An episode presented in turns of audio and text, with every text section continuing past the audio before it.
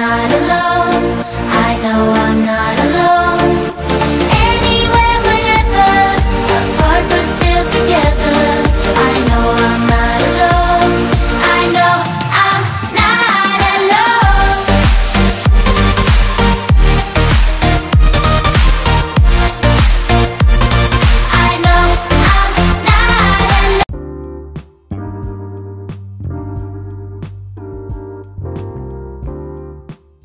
¿Qué tal, escuchas? Sean bienvenidos a un nuevo episodio de nuestro podcast.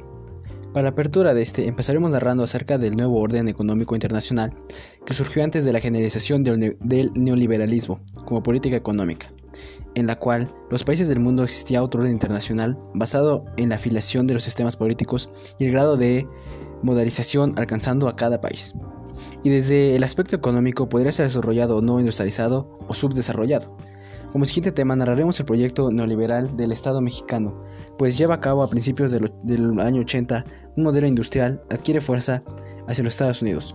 El neoliberalismo se convirtió en la parte propuesta económica de los países aceptables, más poderosos de la Tierra, tanto para producir su propia economía como para introducirla e impulsarla en la economía de los países desarrollados.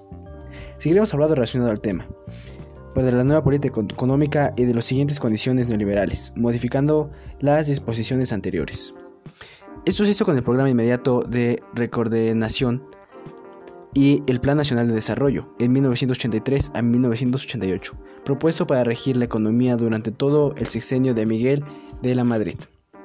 En los años de 1988 a 1944 fueron las reformas constitucionales del sexenio de Gortari, el cual se creó casi un año una nueva constitución de México, en cuanto que se alteraron varias de las que se consideran decisiones políticas fundamentales.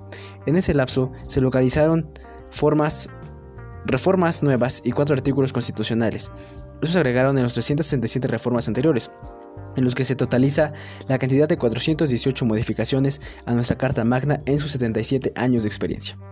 Es indudable que estas reformas significan avances en el reconocimiento del derecho humano a la libertad religiosa, tal como la, tal como la consagra la Declaración de los Derechos Humanos de la ONU.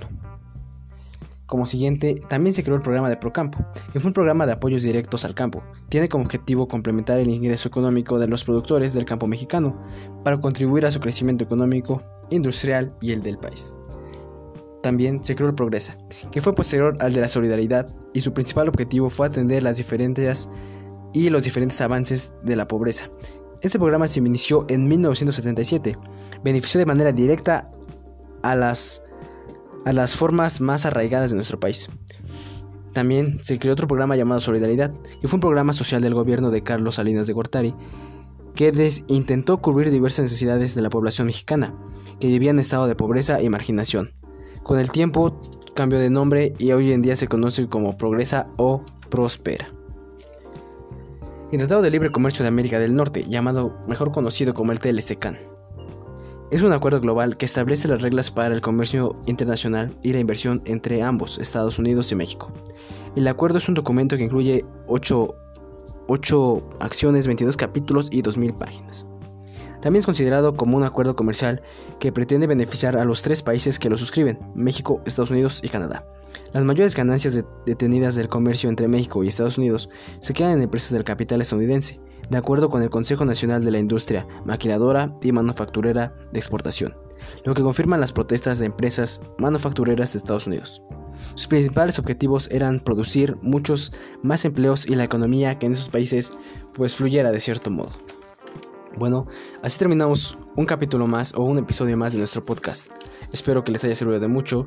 Hoy me encuentro solo, este, mis compañeros Osvaldo y Carlos están en otras labores, pero ellos también son mencionados en este podcast. Cabe mencionarlos en este podcast. Gracias por ayudarme a, a resumir la información, gracias por ayudarme a resumir el guion.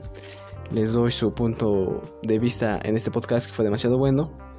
Y pues nada más. Hasta luego, buen día.